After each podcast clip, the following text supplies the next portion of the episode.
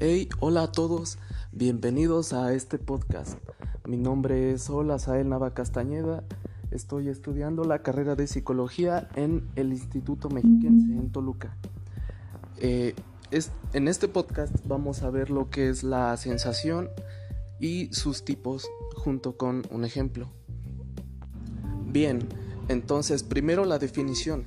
Eh, la definición en el, en el ámbito de la psicología hace referencia a un fenómeno por el cual nuestro cuerpo detecta un estímulo o una estimulación tanto interna como externa. Ahora veamos los tipos de sentidos. El primero es el sentido de la vista, el segundo el sentido del tacto, tercero sentido auditivo, cuarto sentido olfativo y el quinto sentido del gusto. Empecemos con el sentido visual. El sentido de la vista es el que se encarga de detectar aquellas sensaciones creadas cuando la persona está observando su entorno. Eh, dentro de este mismo sentido podemos encontrar dos tipos de sensaciones visuales diferentes, las sensaciones cromáticas y acromáticas. La primera es generada por la detección de colores y la segunda generada por el grado, el grado de claridad del ambiente. Bien, el segundo es el sentido auditivo. Este también se conoce como el del oído.